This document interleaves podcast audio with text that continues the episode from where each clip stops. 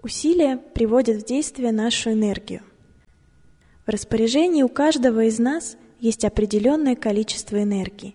Ее гораздо больше, чем мы предполагаем, но если мы ее не используем, нам кажется, что ее совсем мало.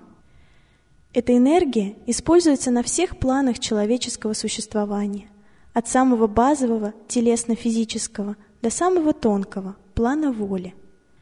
Легко представить себе физическое усилие, и хотя не всегда легко его сделать, все же, по крайней мере, мы представляем, о каком типе энергии идет речь. Но не так просто узнать усилие, энергию психического, ментального, морального или духовного плана. На планах более тонких усилия связаны с тем, чтобы сохранять бодрость духа, возвышенное состояние.